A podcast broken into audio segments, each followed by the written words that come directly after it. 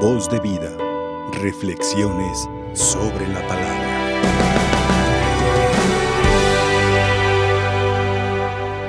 El día de ayer, hermanos, eh, domingo, en el Evangelio que escuchábamos también de San Lucas, en esa parábola de el del viñedo, el dueño de la viña que nos invita a trabajar, concluía ese Evangelio el día de ayer con la siguiente frase, porque los últimos serán los primeros y los primeros serán los últimos.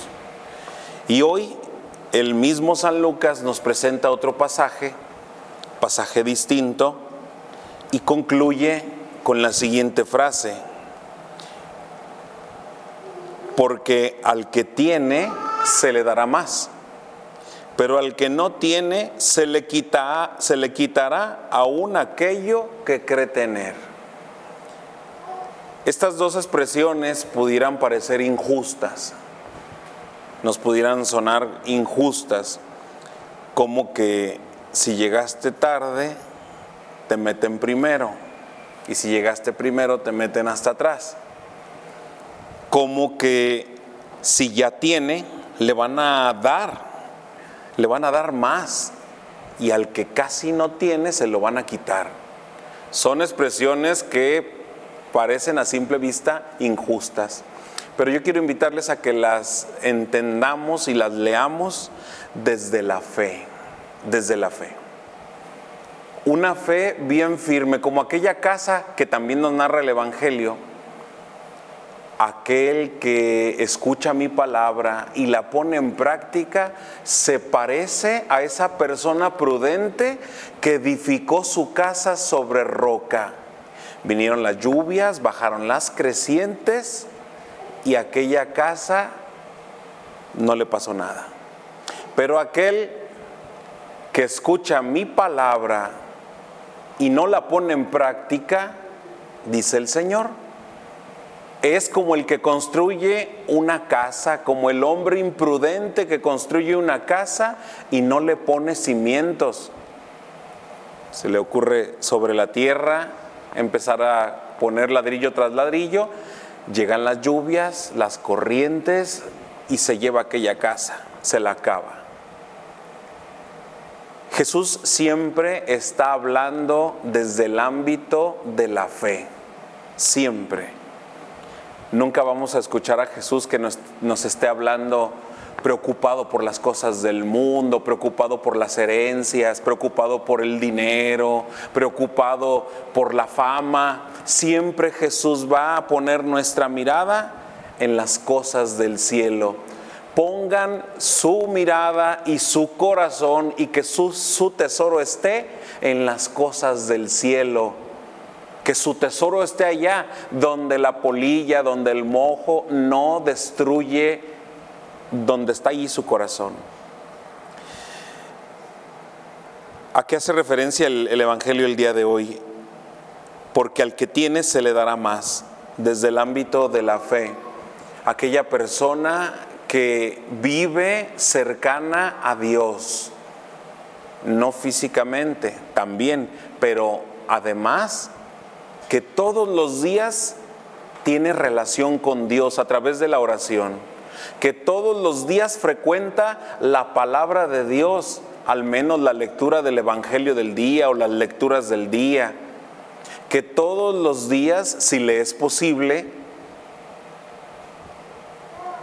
practica los sacramentos, se alimenta del cuerpo y de la sangre del Señor.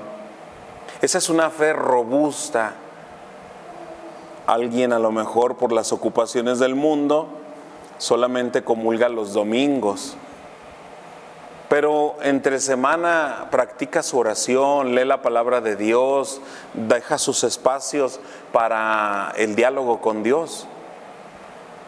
Aunque lo más recomendable es que comulguemos todos los días.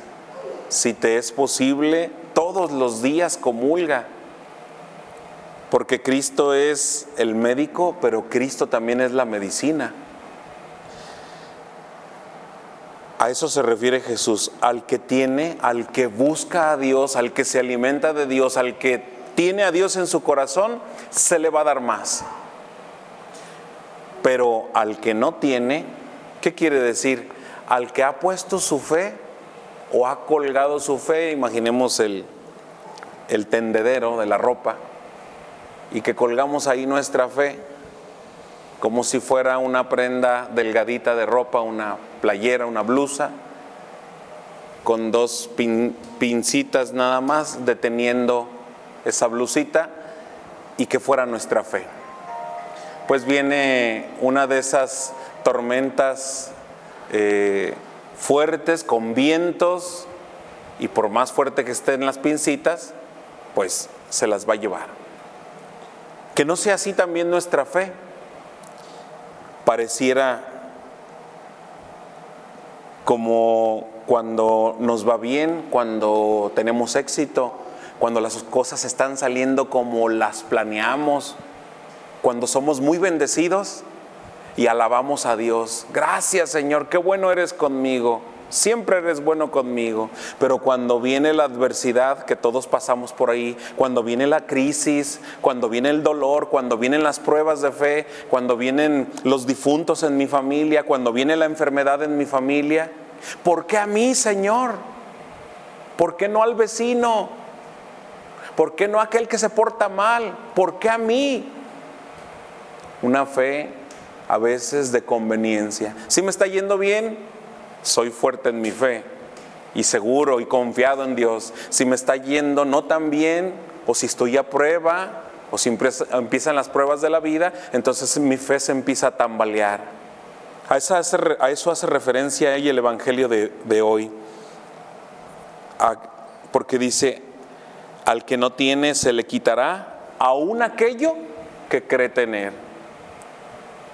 A veces en las oficinas parroquiales eh, escuchamos personas que quieren que los sacramentos se hagan a su modo, a su manera, que incluso hoy en día con tristeza llevan documentos falsos para recibir un sacramento, presentar un papel falso.